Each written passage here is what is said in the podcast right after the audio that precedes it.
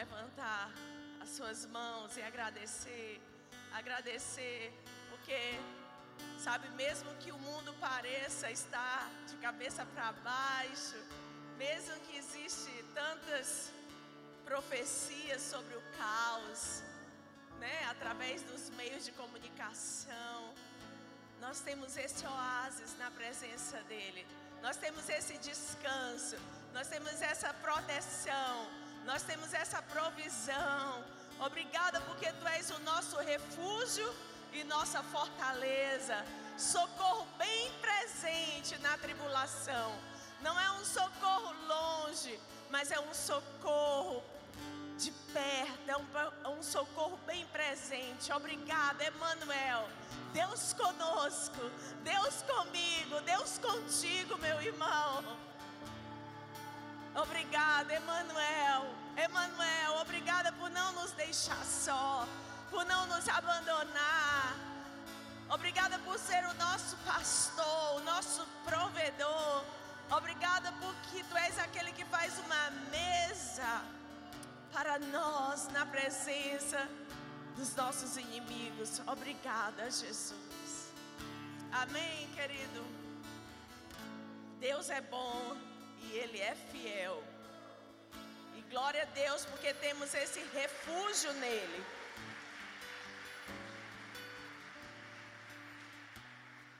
Amém. Que bom te ver aqui nesse lugar hoje. Você está feliz? Quem está crescendo em alegria aqui? Tem alguns dias são mais difíceis. E sabe que eu tenho ah, durante já alguns anos perseverado em manter a minha alegria. E sabe de uma coisa que o diabo ele luta com todas as armas dele para roubar de nós a alegria, mas nós devemos entender que, na verdade, essa guerra contra a nossa alegria é porque quando nós perdemos a alegria, nós também perdemos as forças. E nós precisamos, sabe, manter essa força que vem da própria alegria de Deus dentro de nós, para que a gente possa manter a fé, a esperança, a perseverança. Então, com tudo que você tem de mais precioso, amém? Defenda aí a sua alegria, aleluia. Mantenha-se alegre, saiba que todas as coisas elas vão cooperar para o bem daqueles que amam a Deus. Então, olha só, você ama a Deus? Então, às vezes, pode estar caindo canivete em cima daqueles que amam a Deus, mas vai cooperar para o nosso bem. E por isso que a gente não pode chutar o balde, amém? A gente tem que permanecer, porque Deus está fazendo uma obra em nós. E hoje é o nosso culto soso, e eu estou muito feliz porque eu tenho visto Deus derramando em cada culto, e a gente fica muito feliz de ver o agir de Deus na vida de cada um de nós. Primeiro em mim, que me preparo, que a palavra ministra em mim, e depois também naqueles que de alguma forma são é, podem receber também dessa porção. Então, quero encorajar você a estar aqui de todas as quartas. Eu sei que não dá para todos, muitos trabalham, muitos estudam, mas se você puder, vai ser um investimento aí para a sua vida. Traga também papel, caneta, se quiser, anota. Eu acho que estão sendo gravados, o áudio pelo menos, então, depois você pode pedir para o pessoal da mídia enviar para você, você pode escutar mais uma vez e estudar. Amém? E essa série a gente intitulou Discípulos ou Religiosidade. Na verdade, é algo para a gente sondar o nosso coração, porque às vezes, gente, a gente até começa bem. Eu sempre costumo falar sobre a turma que vai para o encontro, né? A gente teve dois encontros poderosos, um há 15 dias atrás, da equipe de Diego e Aline, e o outro agora esse final de semana da equipe de Zé Carlos, Jamile, toda a supervisão. E sabe, quando a gente volta do encontro, a gente volta tanto quem ministra como quem foi ministrado, a gente volta restaurado, impactado, a gente volta animado, não é verdade? Mas eu quero quantos encontristas? Até confundo o nome, faz tanto tempo, né, gente? Quantos é, tem um encontrista e, quem, e tem um encontreiro, não é? Então, olha só, o encontrista é quem fez o encontro e o encontreiro é quem trabalhou no encontro. Então, quantos encontristas temos aqui que foram pra... Então, um recadinho para você. Tá bom? O que importa não é como você começa, é como você termina, tá bom? Então você chegou empolgado. Tem gente que chega do encontro, está disposto a matar ou morrer por causa de Jesus, não é verdade? Isso é maravilhoso, mas sabe que existe um depois, existe as provas da nossa fé. E você deve combater esse bom combate da fé. Você deve ser como o apóstolo Paulo, onde ele diz: Olha, eu combati o bom combate, eu guardei a fé. Então, existe combates que a gente vai ter que enfrentar, amém? Então, mantenha o seu fogo queimando. Você sabe quando eu me converti? Então, eu vivia caída pelo chão da igreja. Era muito comum, eu sentava nas fileiras então eu caí entre uma fileira e outra. Volta e meia eu estava no chão, bebendo da presença de Deus. E uma pessoa um dia falou assim para mim. E eu sabia que muitas pessoas na igreja falavam: Ah, ela é nova convertida, um dia isso vai passar. Mas graças a Deus, nunca passou. Amém? Nunca passou. E eu oro para que seja assim na sua vida. Já vivi muitos tempos difíceis, sei que ainda vou viver outros tantos, mas graças a Deus por isso, porque, sabe, são exatamente essas coisas difíceis que vão fazer com que a gente seja cada vez mais cheios de Deus, cada vez mais íntimos dele e cada vez mais amadurecidos, porque a gente, o propósito de Deus não é que a gente seja criança todo o tempo. Você sabe que hoje eu puxei assunto com Isabel no começo do culto, ela me deu duas palavrinhas e falou: "Eu vou fazer um discipulado" nem deu muita bola. Depois chegou aqui quem, meu Deus? É, João Lucas, é, aqui, João Vitor. Conversou um pouquinho comigo, deu duas palavrinhas, eu querendo puxar assunto. Ninguém me deu atenção. Ele, pastor, eu vou fazer um discipulado. E mesmo que eu tenha no meu egoísmo querido ficar um pouquinho conversando com eles, eu falei: Uau, que coisa linda de ver os irmãos mais velhos cuidando dos mais novos, um cuidando dos outros. E eu, sabe, eu lembro de quantas vezes eu estudei, eu orei, eu ouvia, sabe, sobre nos tornarmos discípulos e eu sonhava em ver realmente uma igreja que não ia viver para si mesma, mas que a cada vez está sendo mudada. Amém? E eu ver isso hoje realmente é uma grande recompensa. Então, não importa muito como você começa importa é como você termina. Esteja decidido, sabe? A Bíblia fala sobre Davi. Os últimos versículos, o resumo da vida de Davi é o seguinte: Davi serviu a Deus na sua geração e morreu. Então hoje eu falei, ontem eu estava falando com meu filho, dia de terça-feira a gente tem uma reuniãozinha lá em casa, a gente tem um lanche gostoso e um compartilhar da palavra com os meninos, não é para chamar menino mais, alguém me repreendeu outro dia, com os homens, né? e com os meus filhos.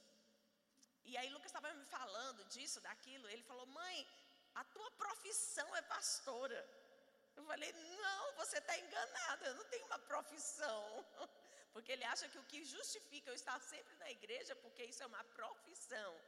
E eu estava falando para ele: não, Lucas, isso não é uma, o caso de ser uma profissão. Isso é para que eu nasci, é para que eu vivo, eu vivo para servir o Senhor. E isso vai ser a minha vida. Eu vou viver para servir a Deus e depois eu vou morrer. Então você precisa ter esse objetivo na sua vida. Enquanto você vida tiver, você vai viver, você vai se desgastar para servir ao Senhor. Ao Senhor não há pessoas, não há homens, porque a grande cilada do desânimo, muitas vezes, está em você achar que está fazendo coisa para pessoas, para uma igreja, para uma pessoa em si ou para um pastor.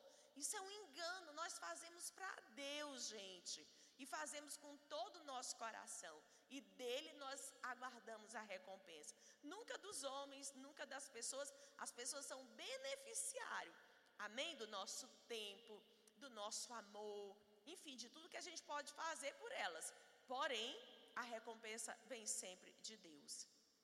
Então, você tem que ter essa decisão na sua vida. Enquanto vida você tiver, alguns têm paixões diferentes. Algumas pessoas elas vão viver para a família. É algo nobre. É algo que não é algo que a gente possa condenar. Outros vão viver para o trabalho. OK. É melhor do que viver, né, para os vícios, para a bandidagem. OK. Mas existe algo que é muito mais elevado que isso. E isso que eu e você precisamos entender. Você não é dessa terra. E alguém quando diz que vai viver para a família, alguém quando diz que vai viver para o trabalho, ok. Mas muito é, provavelmente pessoas que pensam assim, o quinhão, acho que é essa a palavra. Ou seja, a herança dela, a vida dela diz respeito a essa terra. Mas eu e você precisamos entender que nós somos eternos. Amém? E nós estamos vivendo aqui para cumprir um propósito. E depois de cumprir esse propósito, nós vamos morrer e estar no melhor lugar de todo o universo, nos braços do nosso Pai, de, sabe, olhando a Ele face a face e escutando da boca dele. Entra para o seu descanso, servo bom e fiel. Essas são as palavras que eu mais espero escutar um dia. Essas são as palavras que o meu coração estremece de pensar. Que um dia eu vou estar frente a frente com Ele, Ele vai enxugar as minhas lágrimas, Ele vai talvez me explicar algumas coisas que eu não entendi, e eu vou ser totalmente satisfeita nele. Amém? Glória a Deus. Então, o importante não é como você começa, mas é como você termina. A Bíblia diz que de todas as coisas que você deve guardar, guarde o quê? O seu coração, porque de lá procede as fontes da vida. Então, olha só, do coração procede as fontes da vida. Aí imagina que desse lugar que é fonte de vida, começa o quê? Jorrar amargura, falta de perdão, sabe? Justiça própria, vitimismo, é, desânimo, desesperança. Aí você morreu. Você vai ser só uma pessoa vindo para a igreja, mas não tem vida de Deus fluindo, porque perdeu a percepção da eternidade, perdeu a percepção do propósito maior pelo qual eu e você estamos nessa terra. Amém? Então eu e você estamos nessa terra, não somente de passagem no sentido de dizer vamos né, viver da forma que a gente quer, não de fato, nós estamos de passagem. De fato, a nossa vida é muito rápida. É só um pontinho dentro desse tempo chamado eternidade. E por isso, nós precisamos vivê-la da melhor maneira possível. Qual é a melhor maneira possível? É não vivendo para nós mesmos. Olha, quem é casado aqui? Vou falar a melhor forma de você ter um casamento feliz. Queira fazer a pessoa com quem você casou feliz. Não queira que ela te faça feliz, tá bom? Você pode dizer aí para o seu marido: Eu estou empenhado 100% em te fazer feliz. Você sabe quais são as pessoas que menos têm sucesso no casamento? Ei, amor, tu tá aí? Estou empenhada 100% em te fazer feliz. Por isso que eu fiz aquela sopinha hoje para ti. Porque eu não sou muito boa nisso, gente, mas eu estou melhorando. Sabe o que eu escutei? Que se você melhora 2% é melhor do que você não, de, não melhorar nada? Estou tentando. Enfim, então as pessoas que conseguem o maior nível de satisfação na vida, elas são aquelas que não focaram nelas mesmas, elas focaram em servir, elas focaram em viver um estilo de vida sacrificial. Os casamentos de maior sucesso não são aqueles que focaram em que o marido ou a esposa fica cobrando como um vampiro do outro de fazê-lo feliz, mas é realmente aquele homem, aquela mulher que casa com o intuito de fazer o outro feliz, de amar o seu cônjuge ou né, a sua esposa de uma maneira sacrificial, ou seja, eu abro mão de mim mesmo por causa do outro. Então, eu vou encontrar a verdadeira felicidade. Pessoas que estão focando, presta atenção. Se você conhece alguém que está focando em ser feliz, sai de perto dessa pessoa. Por quê, pastora? Porque deixa eu falar, pessoas que estão focando em ser feliz, sabe, por, por ser feliz, elas serão capazes de fazer tudo para serem felizes, inclusive o que não deve, inclusive pecar. Agora fique perto daqueles que, sabe, estão dispostos a negarem a si mesmo, a tomarem a sua cruz para seguir Jesus. Então o alvo não é você ser feliz, o alvo é você obedecer, o alvo é você cumprir propósito, e nisso vai estar a nossa realização e felicidade. Quem está entendendo? Aleluia! Então, o nosso tema tem sido discípulo ou religiosidade. Na verdade, poderia até ter ficado melhor discípulo ou religioso, mas eu não quis chocar muito para não, né, não jogar nenhuma acusação em ninguém, então eu coloquei, fiz esse trocadilho, discípulo ou religiosidade. E eu quero começar hoje é, falando, acho que a gente parou mais ou menos nisso, que eu vou continuar o assunto de quarta-feira passada, sobre que discípulo, ele tem a ênfase, ou melhor dizendo, nunca foi a preocupação de Deus focar no que nós fazemos, mas sempre a, a, o foco de Deus, o propósito de Deus é nos transformar.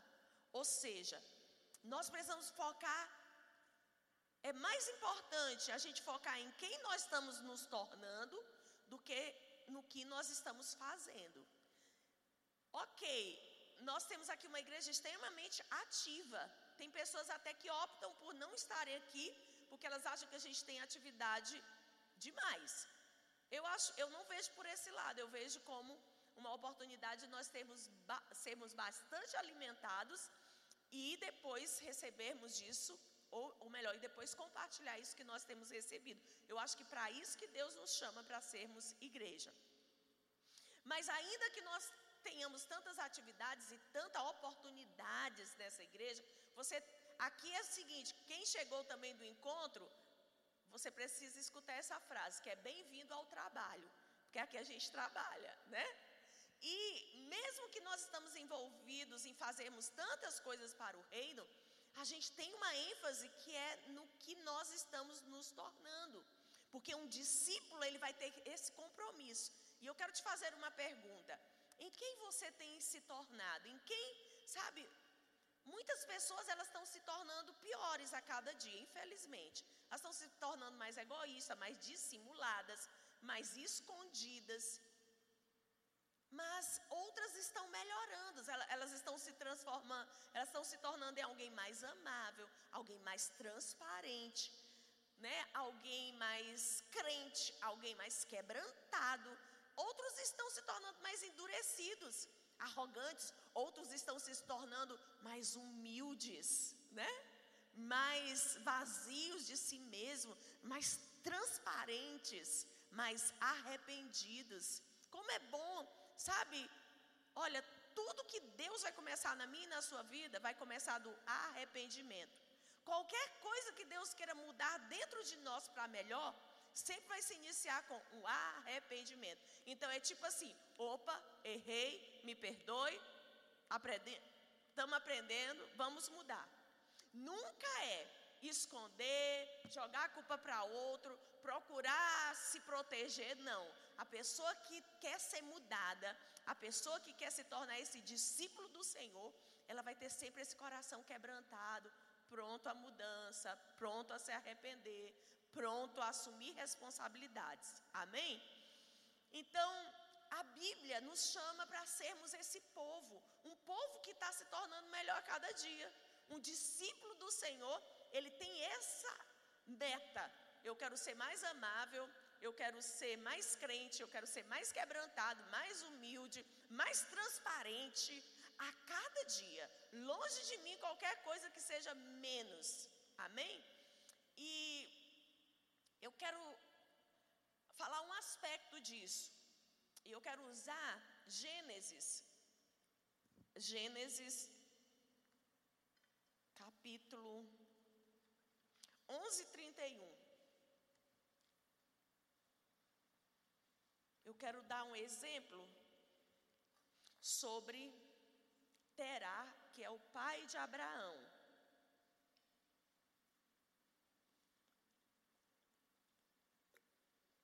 Então diz assim, 11, eh, Gênesis 11, 31. Terá tomou Abraão, seu filho, e Ló, filho de Arã, filho de seu filho, e Saraí, sua nora, mulher do seu filho Abraão. Saiu com eles para Ur dos Caldeus, para ir à terra de Canaã. Para ir aonde, gente? A terra de Canaã. Foram até Arã, onde ficaram. E havendo Terá vivido duzentos e cinco anos ao todo, morreu em Arã. Olha só, Terá tinha a mesma chamada de Abraão. Ou seja, cada um de nós aqui temos a mesma chamada por parte de Deus. Cada um de nós aqui estamos sendo chamados para a nossa terra prometida. Amém? Para a nossa Canaã. Gente, se a igreja estiver muito fria, vocês avisem. Eu acho que pode sempre, quando eu estiver ministrando, viu, servidores? Desliga esse ar aqui, que eu sempre fico com frio. Então, todos nós aqui temos igual chamada, o, ou melhor, igual propósito. A chamada pode diferir, mas o propósito de Deus é sempre o mesmo. O propósito de Deus é levar cada um de nós à nossa Canaã, é nos levar ao cumprimento das promessas. E aqui a gente vê o que?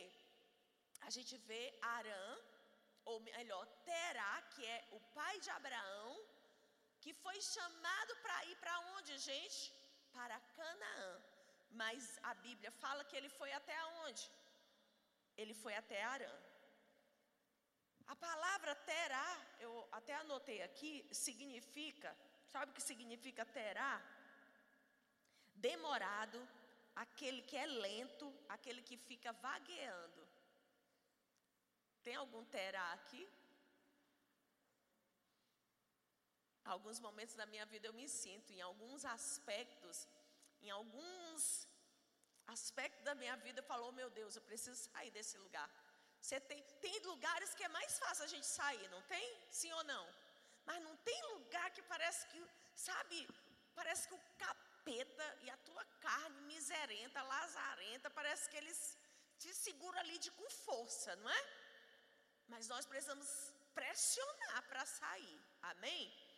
Então, esse homem que tinha essa chamada para ir para a terra prometida, ele para, ou seja, ele não vive o propósito de Deus, ele para no meio do caminho, e o nome dele já diz profeticamente a respeito disso, porque diz que o nome dele era é, lento, vagaroso e aquele que vagueia, ou seja, ele fica vivendo a vida dele sem nenhum propósito, e o que acontece?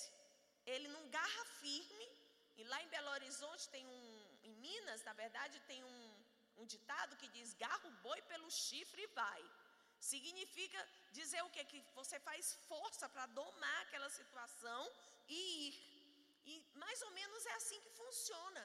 Então, muitas vezes, quando a gente não tem esse firme propósito, sabe, de realmente fazer as transições, mudar de nível, a gente vai ficar o quê? Sempre preso em coisas, em velhos hábitos, em, em velhas, talvez até amarguras, traumas, mas a maioria que eu percebo às vezes é preso em velhos hábitos. E isso nos faz ser lentos, isso faz com que a gente fique, sabe, no meio do caminho. E Deus não nos chamou para parar no meio da montanha, amém? Ele nos chamou para subir a montanha. E é interessante porque a Bíblia fala que ele para nesse lugar chamado Arã. E sabe o que, que significa? Arã significa lugar seco. Gente, olha só, o que, que isso quer dizer? Quando a gente não transiciona, quando a gente não sabe é, dominar a nós mesmos pela força e cooperação com o Espírito Santo de Deus, que quer cooperar com a gente para sair de determinados níveis, sabe, a gente vai parar a nossa caminhada. E a gente vai ficar preso aonde? Em Arã.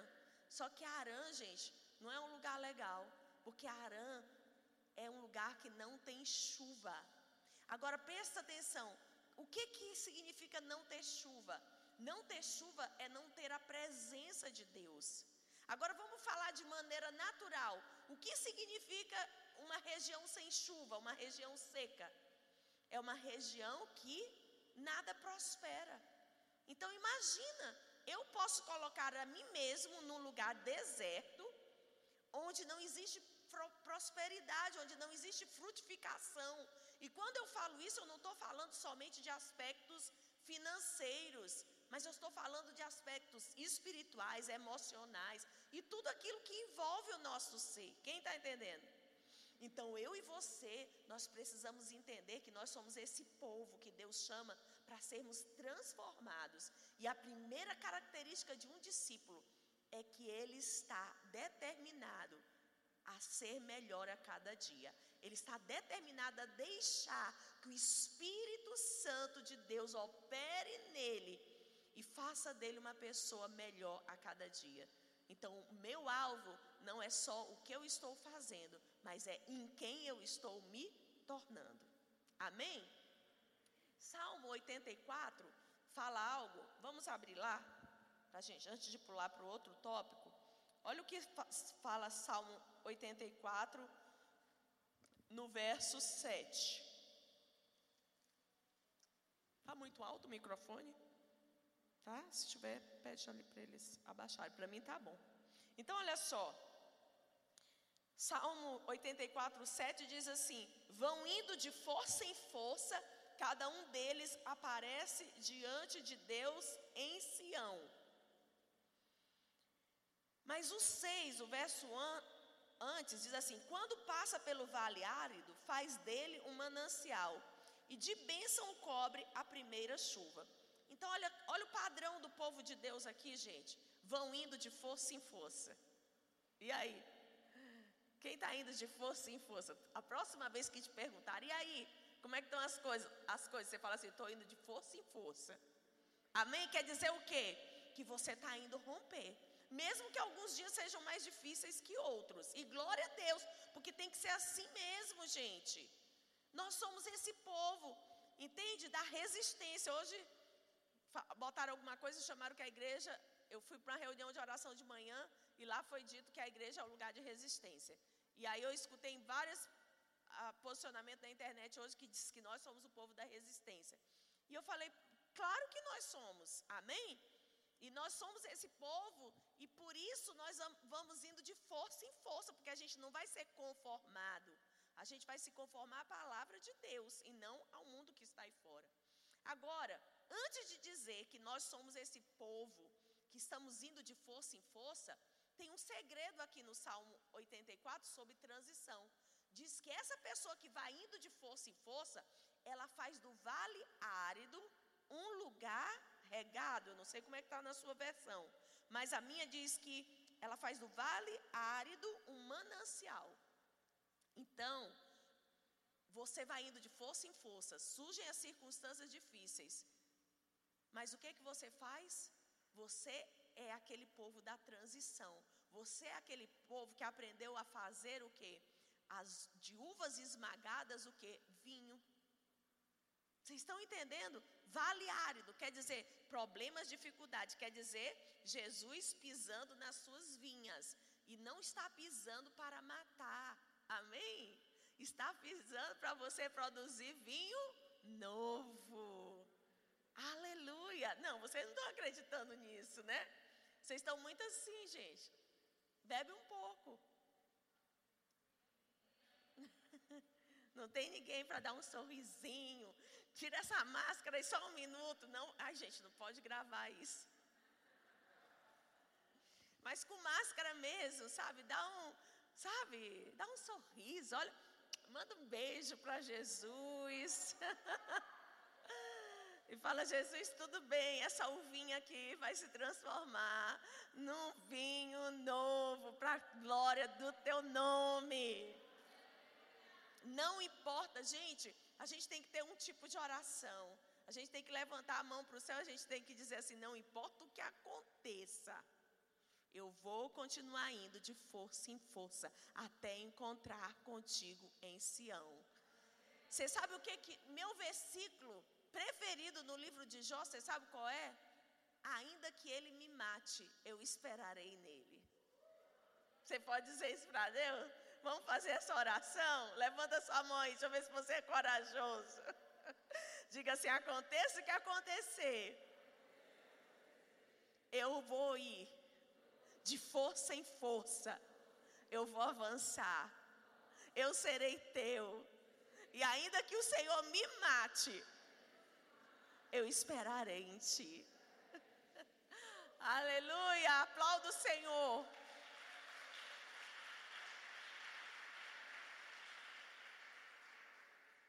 Então, nós somos esse povo da transição. Amém? Nós estamos focados no que nós estamos nos tornando. Provérbios 4,18. Vai, tem como colocar aqui para a gente ir mais rápido ou não? Provérbios 4,18 também fala muito sobre isso, sobre, sobre quem nós temos nos tornado e não sobre o que nós estamos fazendo. Diz, ó, a vereda do justo é como a luz do, do alvorecer, que vai brilhando mais e mais até ser dia claro. Então, essa é a vereda do justo. A luz que a gente, você é sal e luz nessa terra. Amém? Então, a medida que a gente carrega de luz hoje não pode ser a mesma de amanhã. Hoje você ilumina um pouco, amanhã você ilumina mais, depois mais, depois mais, até que a sua vida se torne o quê? Aquele sol do meio-dia, que vai brilhar tanto que você não vai precisar fazer propaganda sua, tá bom? Vai, você vai ser impossível não te notarem, porque você vai carregar essa luz do Senhor. E tantas vezes, irmãos, a gente está tão preocupado em fazer propaganda da gente, não é verdade? Quem já conheceu alguém assim? De vez em quando eu faço uma propaganda minha. Aí Deus fala para mim, foi desnecessário. Eu fico com a cara no chão. Ele disse, eu vi ali que você deu uma exaltadinha em você. Eu falei, ô oh, Jesus, desculpa. Ele disse, pois é, só você tem a perder, porque o meu reino é dos humildes. Aquele que se exalta é abatido mas aquele que se humilha é exaltado. A gente escuta isso todas as vezes, não é? Mas parece que na hora da prática, aqui lá o negócio aperta.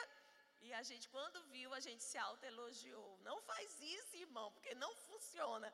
Várias vezes no meu tempo de oração, e a gente já vai falar sobre isso, sobre intimidade, a revelação do nosso coração. Jesus disse para mim: Eu vi. Falei, Eu também vi, Senhor, perdoa. Às vezes a gente tem isso muito vezes é só um, um, um insight do Espírito e a gente fala assim, ah, é verdade. Ou às vezes dá até raiva porque a gente fala assim, nossa, perdi de Deus me levantar. Porque quando a gente levanta a si mesmo, Deus nos abate.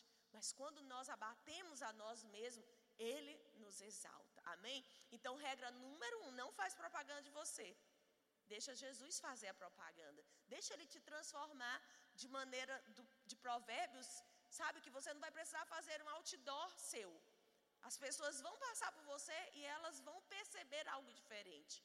Porque essa luz vai crescendo, crescendo e crescendo. Amém? Ok. E esse padrão de Deus, gente, esse padrão da comunhão, ele está estabelecido desde lá de Gênesis.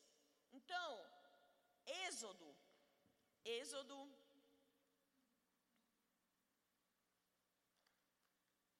Êxodo 29, 43. Vamos botar lá?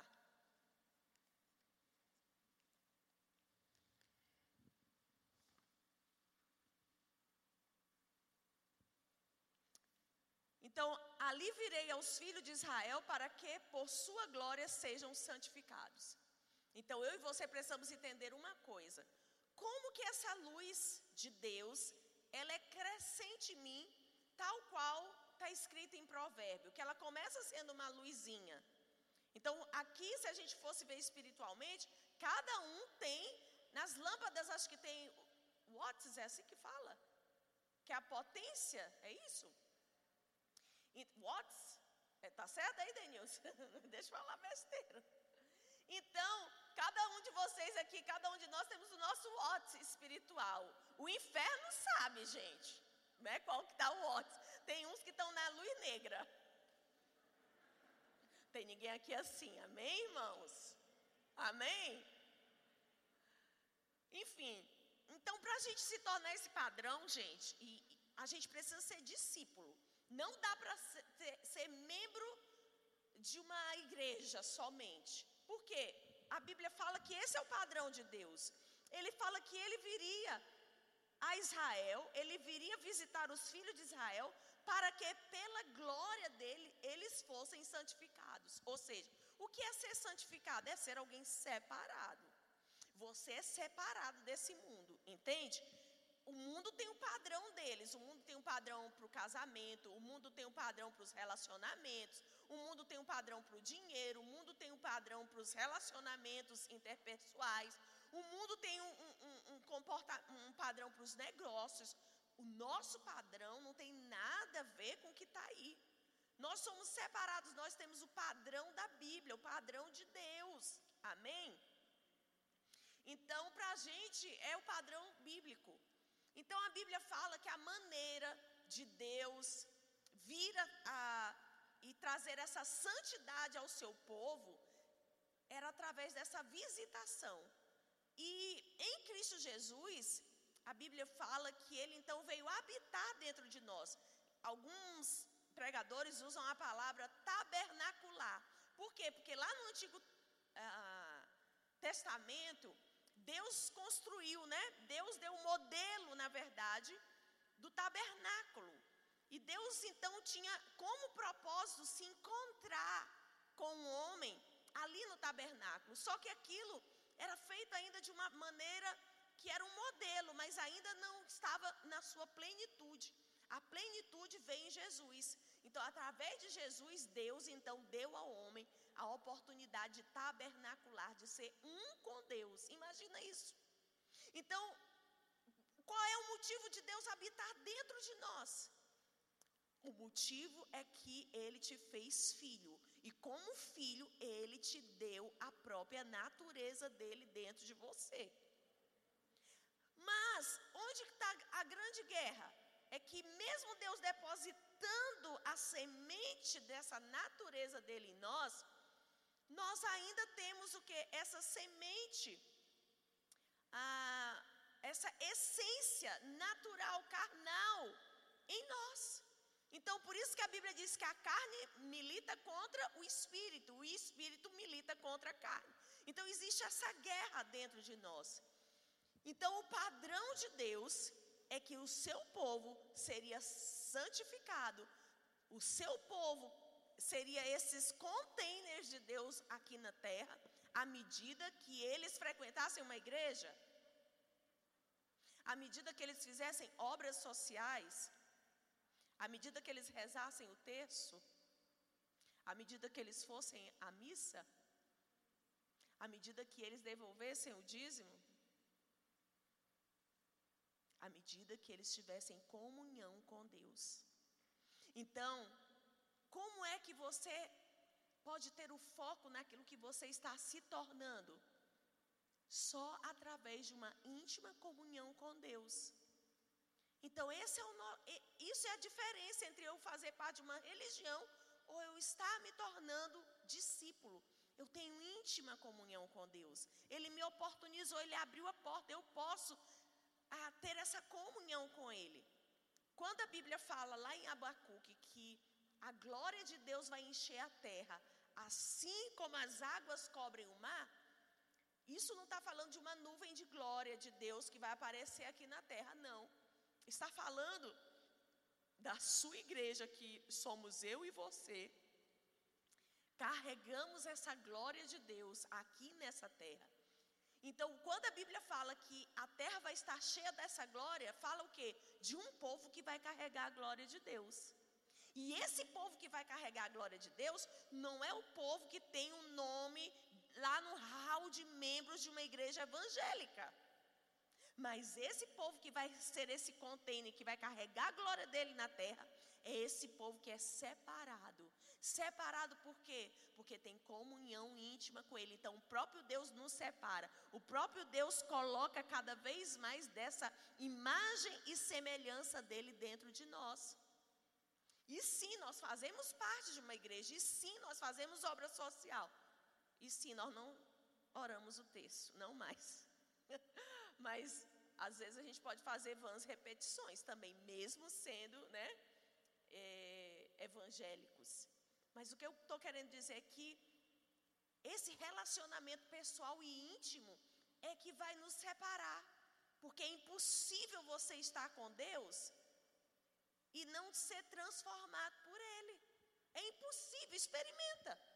Eu quero desafiar vocês 15 dias, 15 dias. Comecem a buscar a Deus 15 dias. E você vai ver coisas naqueles 15 dias que você perdeu e outras que você ganhou. As que você perdeu da sua natureza carnal e as que você ganhou da natureza santa do seu Pai. Agora tenta ficar sem buscar a Deus. Você vai feder. Como assim, pastora? Tenta vir para o culto depois de você deixar três dias sem tomar banho. Tenta ficar três dias sem tomar banho com a sua mesma camisa. Gente, faz esse teste amanhã. Começa a ir para o seu trabalho sem tomar banho. Eu quero te desafiar. Aí o segundo dia também. Daqui a pouco alguém vai falar para você: Ei, você está com CC. Ei, você está com cheiro estranho.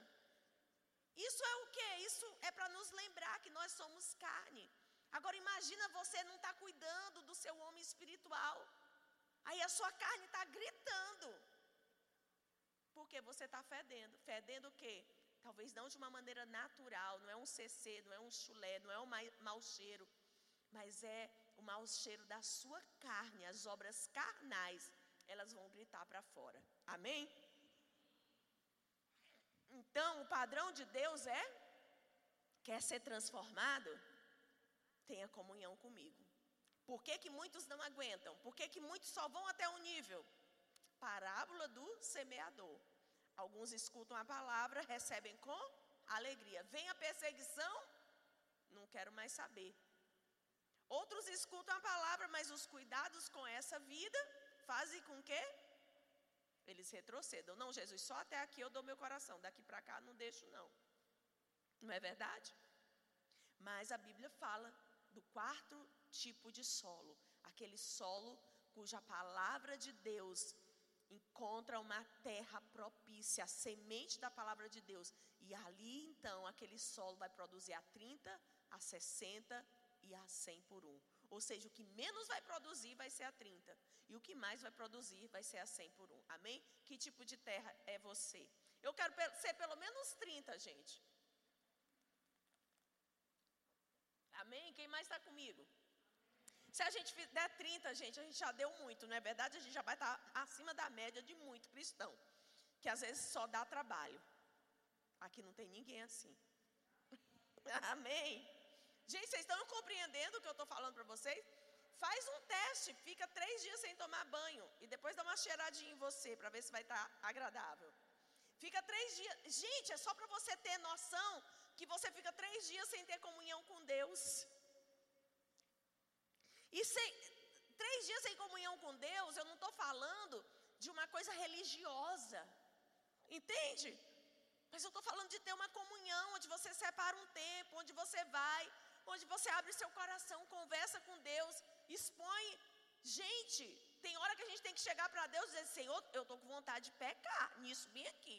Mas por favor, não me deixe, me mate antes. Amém? Isso é ter comunhão.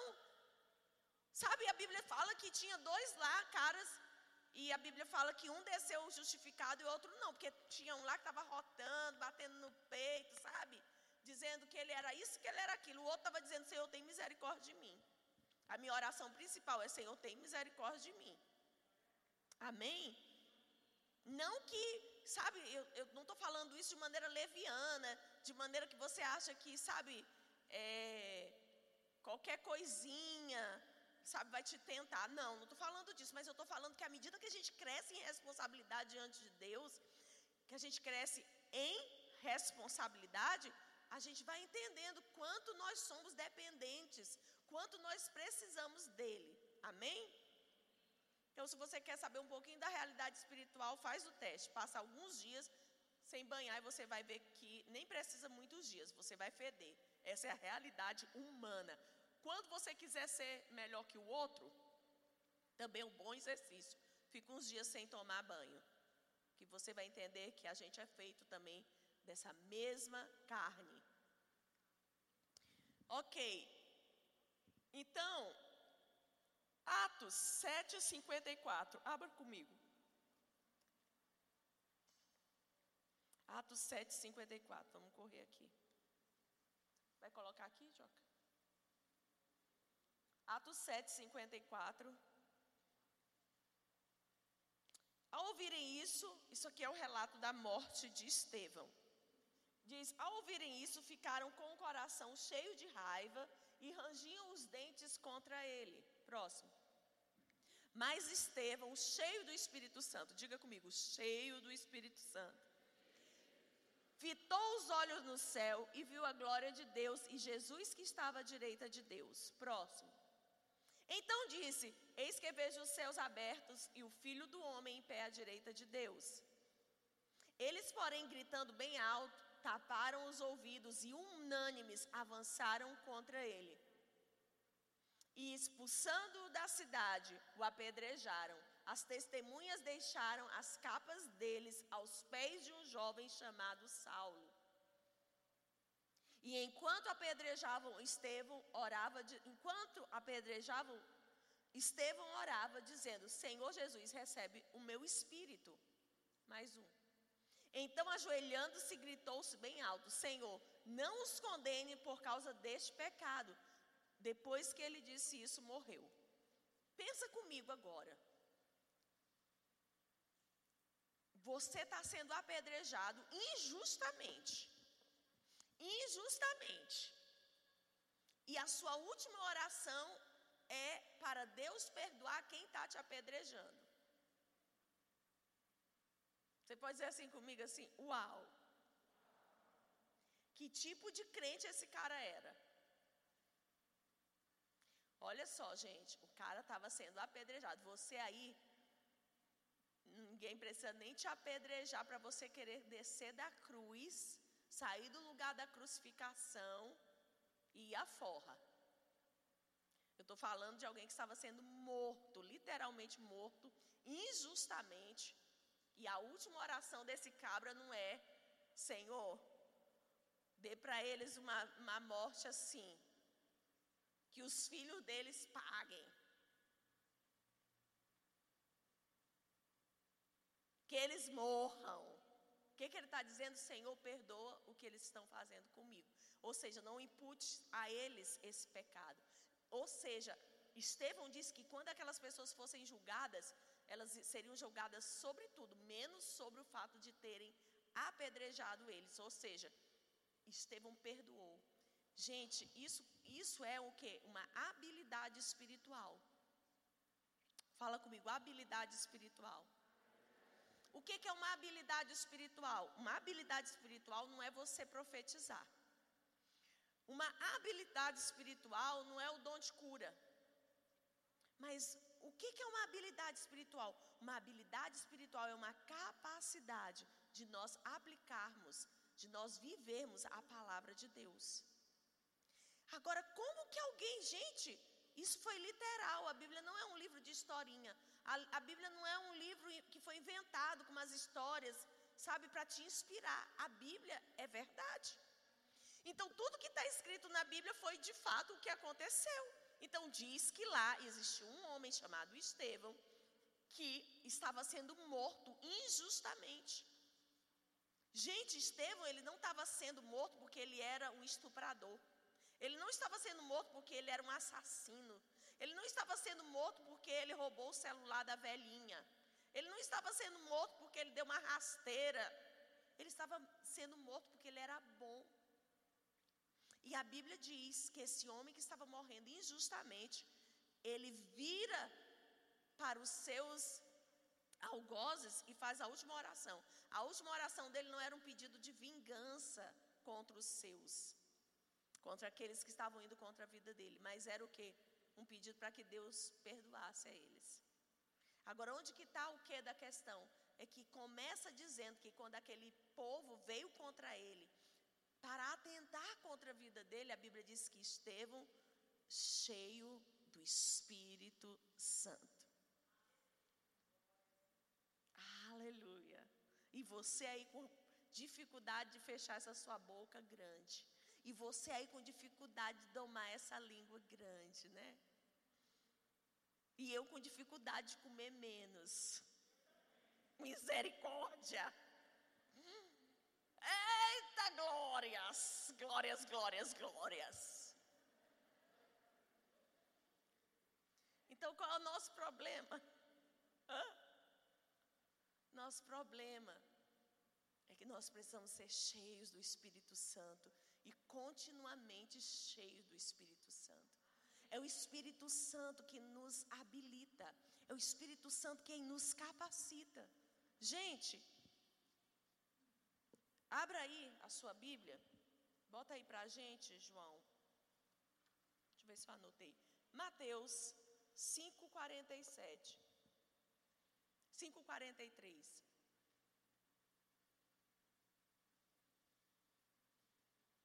Mateus 5,46. Vocês ouviram o que foi dito: ame o seu próximo e odeie o seu inimigo. Isso era lá na lei.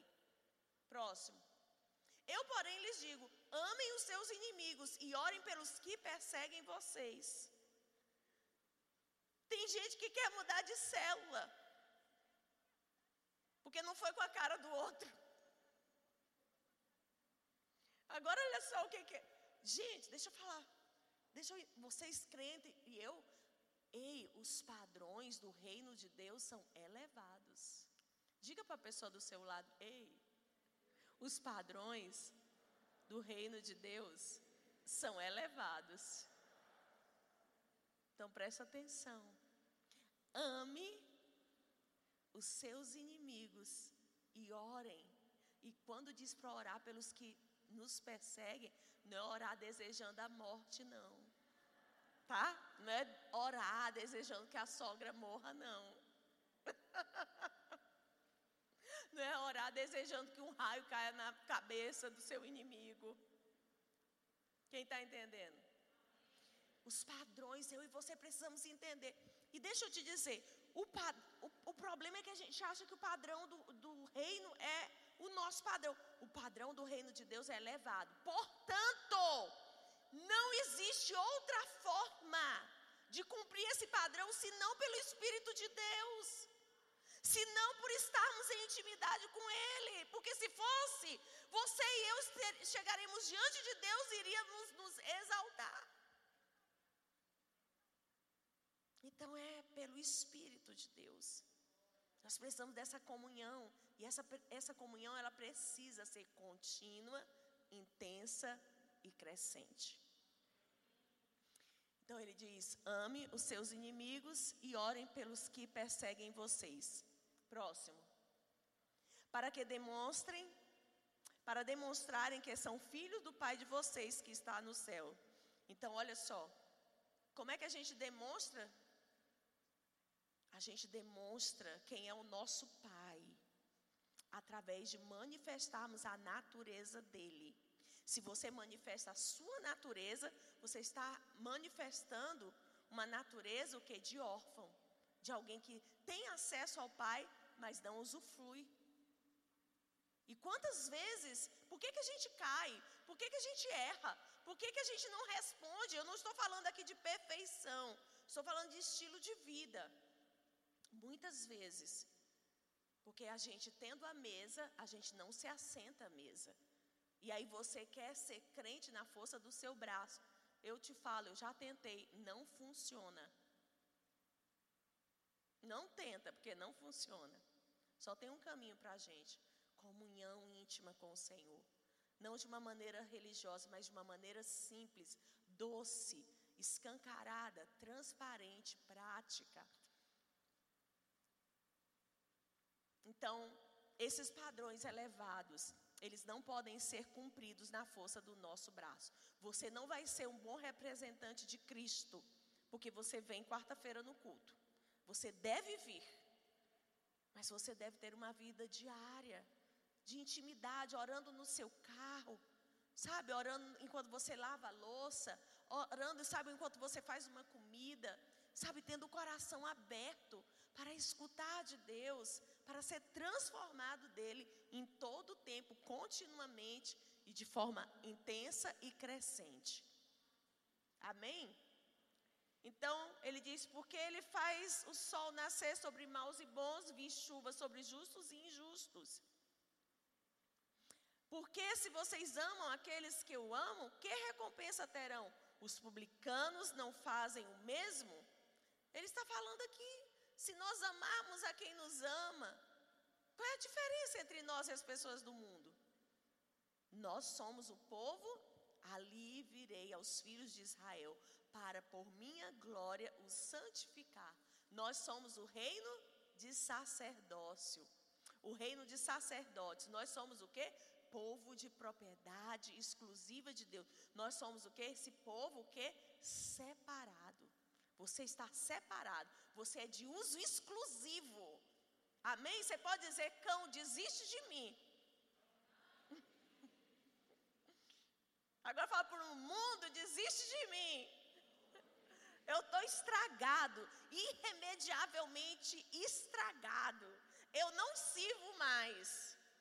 Amém? Você tem que estar tão estragado, tão estragado pelo poder do Evangelho, que sabe que se você, você não consegue nem se imaginar lá, porque você não ia saber nem, sabe? Você ia parecer um ET lá. Até se você resolvesse pecar, você não ia saber pecar direito. Entendeu? A gente tem que estar assim estragado para Deus. Aleluia. Então, esse deve ser o padrão, né? Esse padrão é o padrão que Deus nos propõe.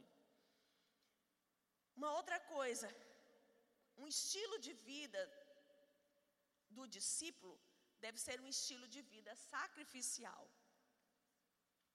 Gente, deixa eu falar uma coisa para você. Olha, você precisa entender isso. Qual é o estilo de vida do crente? Sacrificial. Qual é o estilo de vida do mundo? Qual é o estilo de vida do mundo? É reter. Não é verdade? O estilo de vida do mundo nunca é perder, gente. É sempre vantagem. É sempre o meu prazer, é sempre a minha alegria, é sempre aquilo que eu não quero perder. Deixa eu entender. Olha, vocês têm que sair daqui hoje com isso inculcado. Qual é o estilo de vida de um discípulo de Jesus?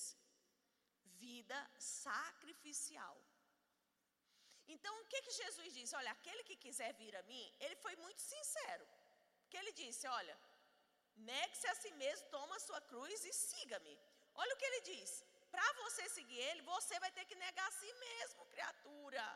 Agora tem gente querendo seguir Jesus sem negar a si mesmo. Aí vira essa anomalia que a gente não sabe o que é. Está na igreja, mas a gente não sabe o que, que a pessoa é. Olha para a pessoa do seu lado, vê se ela tem cara de crente. Analisa assim.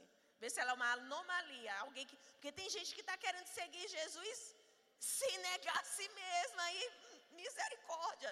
Na igreja está cheio de uns ETs. Tem gente, sabe? Tudo deformado. Você fala que da onde é que planeta ele é? Então, gente, olha, Jesus disse: você, ele foi sincero, o nosso Senhor. Quer me seguir? É o seguinte. Agora, se você quiser seguir a religião, tudo bem. Mas se você quiser seguir o Senhor, você vai ter que negar a si mesmo. Mas qual é a nossa dificuldade? Deixa eu te dizer, quando Jesus foi para a cruz, e quando a gente fala em estilo de vida sacrificial, a gente está falando de estilo de vida de cruz. Diga comigo, cruz. Fala cantando essa palavra. Oh, cruz. Canta, canta com alegria, cruz. Cruz. Cruz.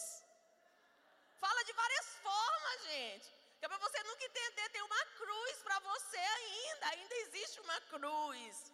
ainda existe uma cruz para você carregar. Não é assim? Não se deixe enganar, a porta é estreita. Gente, presta atenção. E não é assim, tem, tem cristão que chega do encontro, está carregando a cruz. Passou um mês do encontro, a cruz botou ali. A cruz é só para o pastor. A cruz é só para o líder de célula. Não, a cruz é para discípulo. Quem seguir Jesus tem cruz. Agora, como que o diabo, ele engana a gente? A gente precisa entender que não quer dizer que você vai viver uma vida crucificada, miserável, triste. Não, gente, presta atenção. Onde que foi que Jesus ganhou a batalha e, e, Deus deu a ele um nome que estava mais elevado do que todo nome? Onde foi que Deus se tornou, onde foi que Jesus se tornou o Senhor do reino? Foi na cruz. Então deixa eu falar uma coisa para você. A cruz para nós é vantagem. Para o mundo é desvantajoso. O mundo não vê vantagem na cruz, mas nós somos o povo da cruz. Renunciar é com você mesmo. Ir para o rabo da fila é com você mesmo. Ser humilhado é com você mesmo, porque o reino é dos humildes. O reino é daqueles que perdem. Quando Jesus foi para a cruz, antes dele ir para a cruz, gente, logo no começo do seu ministério, Satanás fez uma proposta para ele. Qual foi a proposta de Satanás para ele?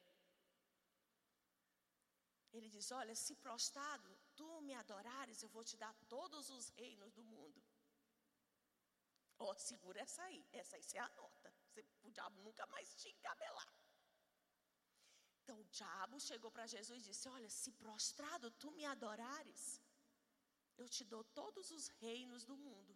O que que Jesus fez? Ele disse: Não, Senhor, vou te adorar coisa nenhuma.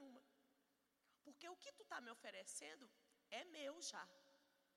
Só que tu está querendo antecipar para me perder a legitimidade e perder tudo. Mas se eu aguardar o tempo de Deus, e o tempo de Deus envolvia a cruz, envolvia a crucificação, Jesus sabia que ele ia ter tudo de maneira o que? Legítima. Então presta atenção, a cruz é o lugar onde Deus te promove. A cruz é o lugar que você nega o seu eu. A cruz é o lugar onde você abre mão. A cruz é o lugar onde você cede. A cruz é o lugar onde você quebranta.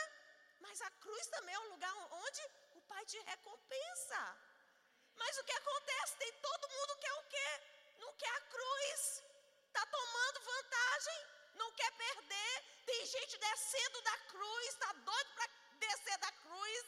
Resolver a coisa no braço. Mas Deus está dizendo: não vai para aí, meu amigo. Você vai pegar uma surra. Porque para crente, a vitória está na cruz. Por isso que o apóstolo Paulo escreveu: Eu já estou crucificado com Cristo. Agora já não vivo mais eu. O que, que ele está querendo dizer? Ele encontrou. Ele encontrou o estilo de vida. Gente, a minha vitória e a sua está em nós suportarmos a cruz, é, é nós nos submetermos, porque lá é o lugar da nossa vitória. Então, em outras palavras, Jesus disse para o diabo: Olha, não adianta. Então, às vezes, o diabo vem com uma proposta para você: sexo antes do casamento.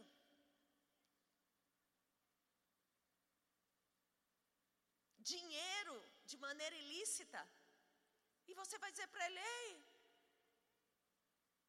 Olha, prazer no sexo Deus tem para mim. Dentro do casamento. Não vou me antecipar. Eu vou crucificar o meu desejo, vou crucificar, sabe, a vontade de ter essa alegria agora, mas terei depois, porque Deus é Pai. Amém? Você não vai morrer, não, gente. Não, olha, tá aqui esse dinheiro. É uma propina, sim, mas todo mundo tem isso. Se você não fizer, você é besta. E Deus está dizendo, filho, eu tenho isso para ti. Só que eu tenho pra, isso para você pela porta estreita.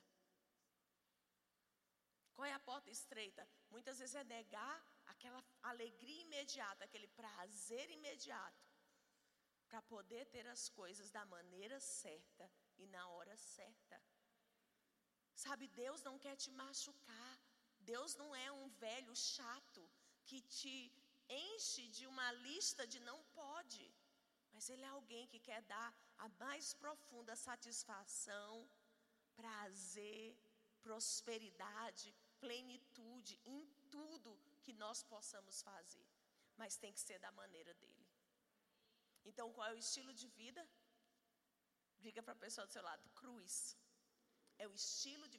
Qual é a diferença marcante entre a vida de uma pessoa que tem uma religião e a vida de um discípulo? É só você examinar você mesmo. A sua vida tem cruz? Quanto que a sua vida tem de cruz? Quantas vezes você já foi para a cruz? Quantas vezes você já podia se defender, mas você se calou? Quantas vezes você podia odiar, mas você amou? Quantas vezes você poderia se entregar menos, mas você se entregou mais? Quantas vezes você esperou recompensa e não veio, mas ao invés disso você serviu com mais força ainda?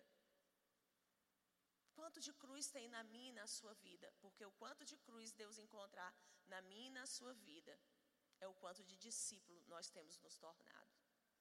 Pouca cruz, pouco discípulo. Muita cruz, muito discípulo. O estilo de vida de nós, como crentes, é o estilo de vida sacrificial.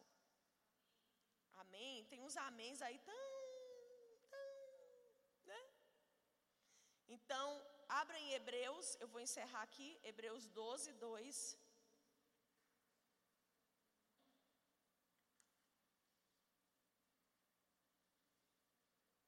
Jesus é o padrão, amém?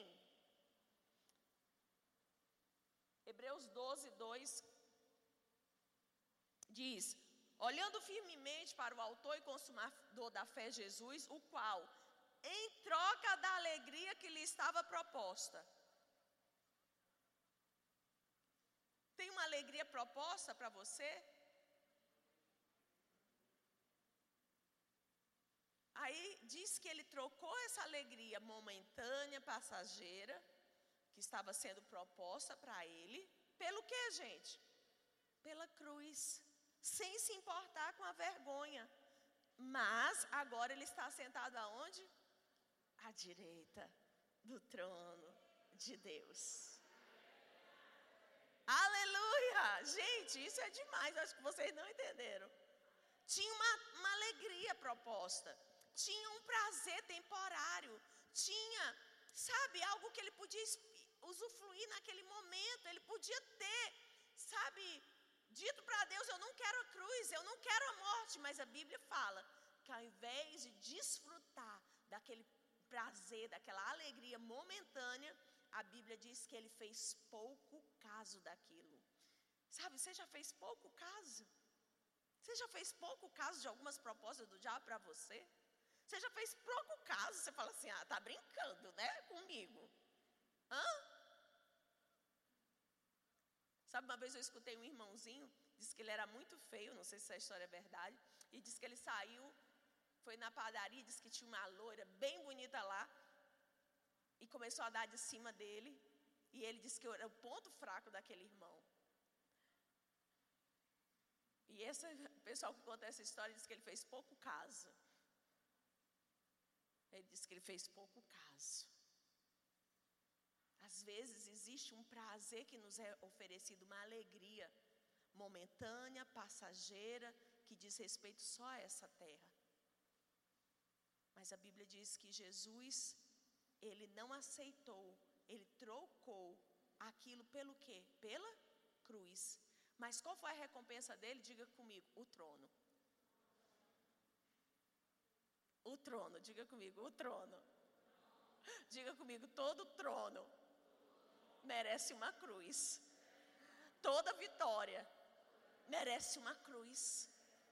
Então, sabe, gente, isso é revolucionador, porque é revolucionário, porque você entende que a sua vitória não está em descer da cruz, mas a sua vitória está em crucificar a sua vida. Tem alguém aí que gostaria de crucificar?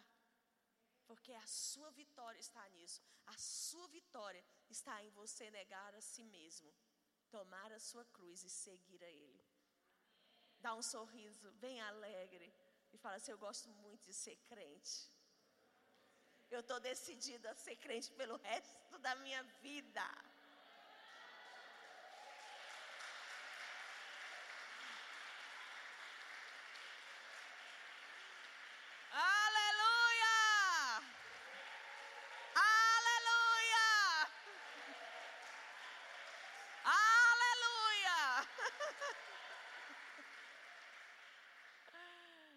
Gente, é muito bom, é muito bom, é muito bom. O caminho é estreito, mas vale a pena. Então fica de pé, vamos orar. Ainda quero dar oportunidade para você ministrar ao Senhor seus dízimos, as suas ofertas.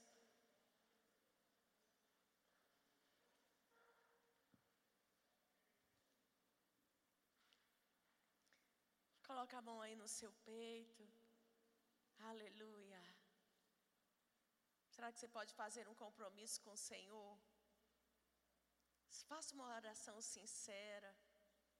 Diga para Ele: Senhor, nem que o Senhor tenha que me matar.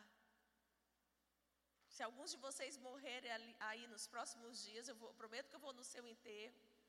Prometo que eu faço o seu velório. E eu vou dizer: aqui jaz um homem que teve a coragem de fazer uma oração no culto. Ele morreu porque ele naquele culto de quarta-feira, ele diz: Senhor, se eu for desviar, eu cair, ou me afastar de ti novamente, o Senhor tem autorizado a me matar.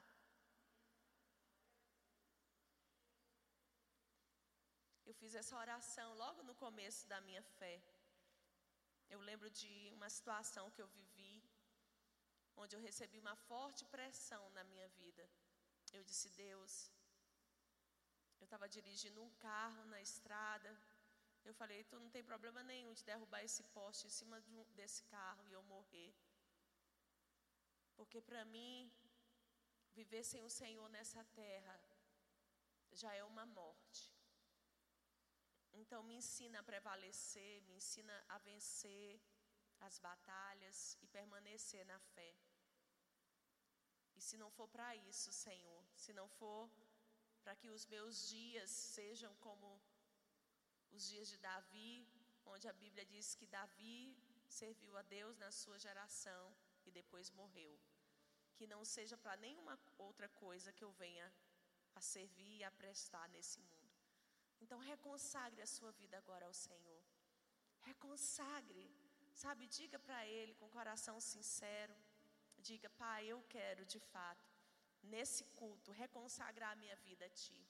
A minha vida, Senhor, ela precisa estar realmente na cruz. E é do Senhor que eu quero receber todas as coisas. Eu não quero fazer as coisas da minha maneira, do meu modo. Tira os medos, os medos que me impedem. Medo, Senhor, de não casar, medo de não prosperar, medo, sabe, de não realizar, medo, os medos que me prendem e que me impedem de entregar mais ao Senhor, tira eles hoje. Porque a Bíblia fala que o perfeito amor lança fora todo medo. Não nos deixa ter nenhum medo, porque sabemos que o Senhor tem todas as coisas para nós. E a nossa vitória está em render todas as coisas e entregar todas as coisas. Nessa noite nós entregamos, nós entregamos a Ti todas as ofensas, nós entregamos, Senhor, a tudo que nos dói, que nos machuca. Nós entregamos todo o ranço, toda mágoa. Nós entregamos os medos. Nós entregamos também as nossas falhas e fracassos. Senhor, que os nossos fracassos sejam revertidos agora em progressos. Porque estamos te entregando. Nós te entregamos os nossos erros. Te entregamos as coisas que nós não damos conta muitas vezes. E nós te pedimos um coração como de Estevão, um coração de um verdadeiro discípulo do Senhor, um coração disposto a se humilhar, a ceder, a colocar sempre o bem do outro, a necessidade do outro na frente da minha. Tira de mim toda, Senhor, a a idolatria pela reputação. Que eu seja cada dia mais transparente. Que eu seja cada dia mais intenso, mais devoto ao Senhor. Pai, no nome de Jesus, limpa meu coração essa noite. Limpa meu coração dos medos e de tudo que possa querer me afastar de Ti. Senhor, se o foco está em quem eu estou me tornando, eu quero ser alguém mais amável, alguém mais quebrantado, alguém mais santo, alguém mais transparente, alguém mais cheio, sabe, de entrega. Eu quero, Senhor, tirar todos os pesos e fardos que muitas vezes me faz, sabe, ficar presa ao que os outros vão pensar ou dizer ao meu respeito, mas eu quero ser um simples servo do Senhor, sentado aos teus pés, pronto a fazer a tua vontade. Que eu não ame nenhuma pessoa mais do que a ti. Que eu não ame nada, nenhuma coisa mais que ao Senhor. Mas que o Senhor seja o dono completo do nosso coração. Eu te dou o meu coração essa noite, tudo que eu tenho e tudo que eu sou, eu consagro a ti. Me faz um verdadeiro discípulo para a glória e louvor do teu nome.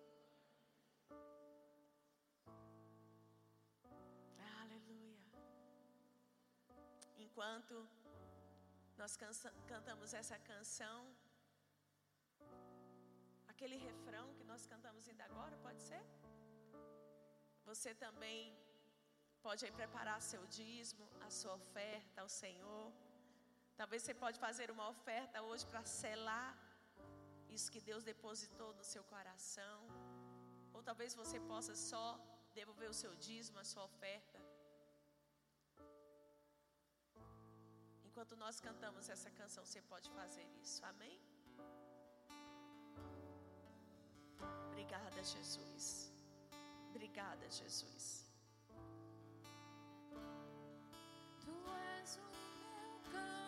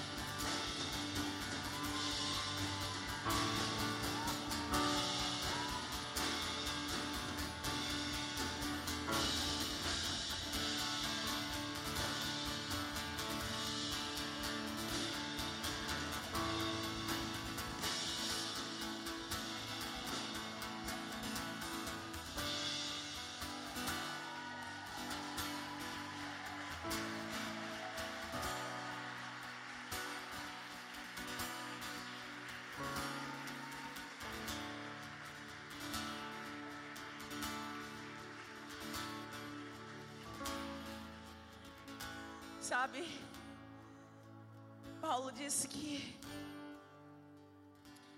ele desferia golpes, não no ar.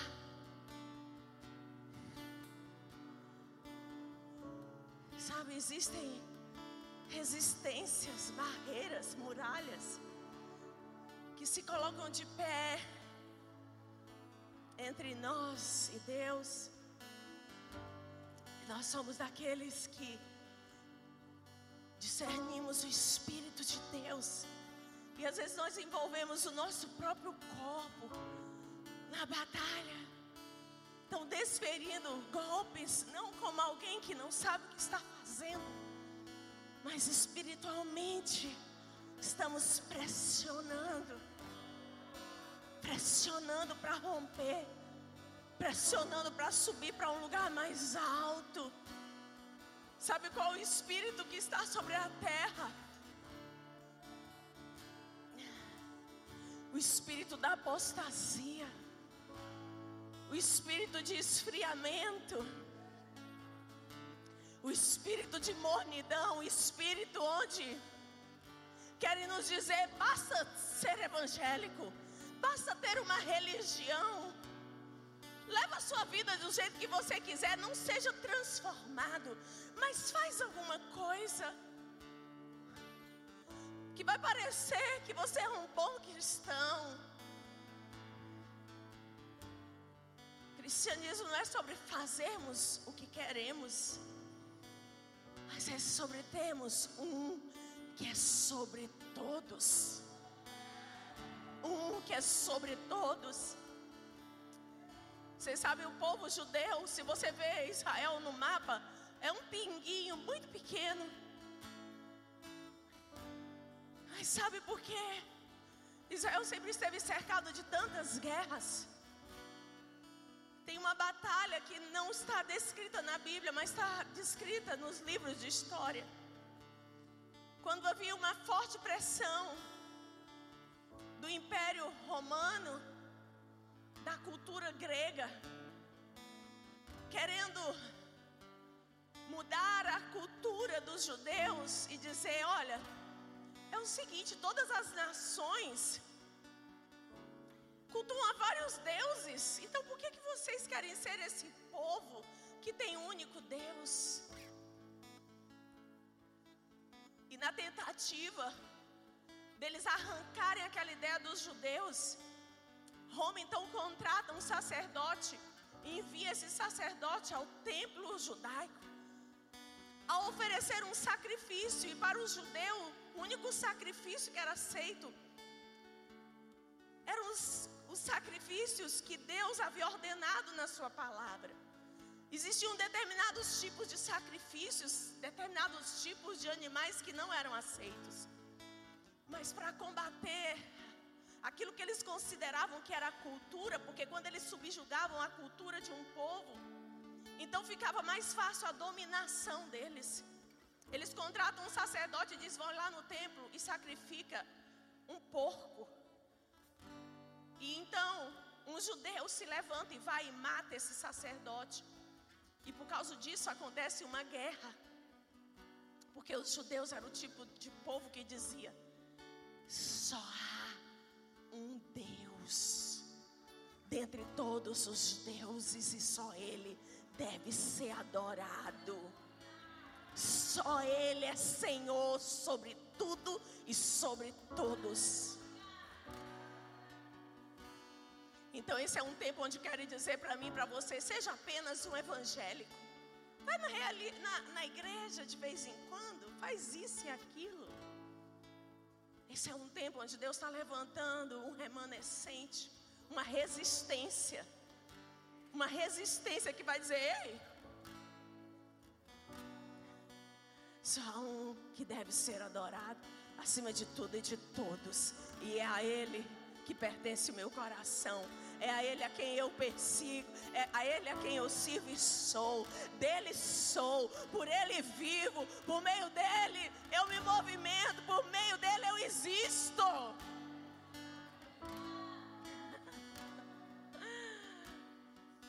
Então você precisa entender que às vezes nós precisamos fazer guerra Guerra. Guerra para dizer: não vou negociar. Os padrões do reino são um padrão elevado. E eu não vou mudar os padrões para me conformar com qualquer outro padrão.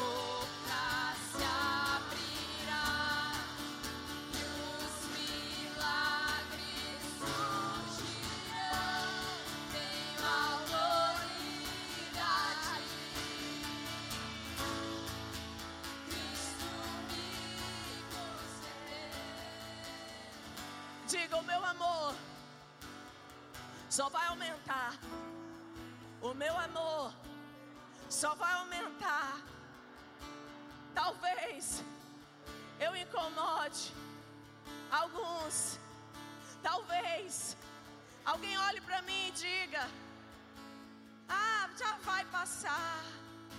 É só um foguinho. Mas que você e eu possamos dizer: Eu serei dele amanhã, mais do que eu sou hoje. E ainda que ele me mate, eu esperarei nele. Só ele, só ele, só ele. Só ele o meu coração adorará. Só ele meu coração adorará. Só ele, só ele. Meu coração não vai estar dividido entre dois amores, entre dois senhores. Mas meu coração será hoje e sempre para Ele, para Ele e para Ele. Quem está queimando aí?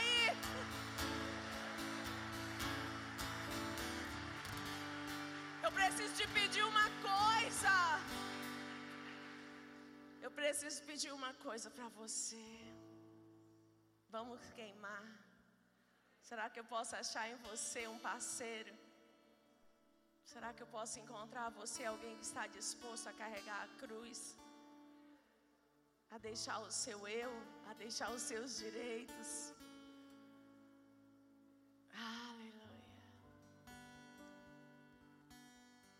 Estou nem com vontade em casa, tá tão bom aqui. Fala para a pessoa aí do seu lado, essa vida de crente é boa demais.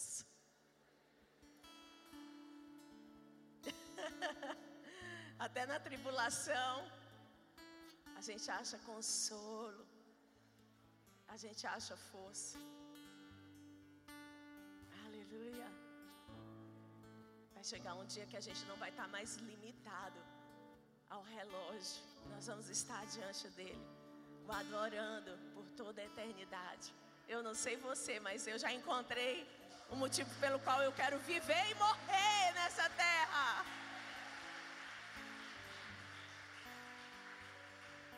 Amém. Então continue queimando para Jesus. Queime quinta, queime sexta, sábado, domingo. Já chegue para o culto queimando. Amém? Vem para o Tadel. Culto de manhã é sempre diferente dos cultos de noite. Você sabia? Gente, o, Tadel é aberto para todo mundo, tá bom? Ele, a palavra é direcionada para líderes, mas você pode vir para o Tadel. Você só não pode vir para o Tadel se você estiver na nova criatura ou na escola de líderes, mas o restante pode estar. Qual é a diferença? Eu acho que o culto de manhã é diferente. Eu acho que o culto de manhã é você consagrar as primeiras horas do primeiro dia da semana, que é o domingo, ao Senhor. Amém? Então, queime todos os dias da sua vida. Queime de com força, queime cada dia mais. Amém? Deus te abençoe, amo você. Quarta-feira a gente está aqui.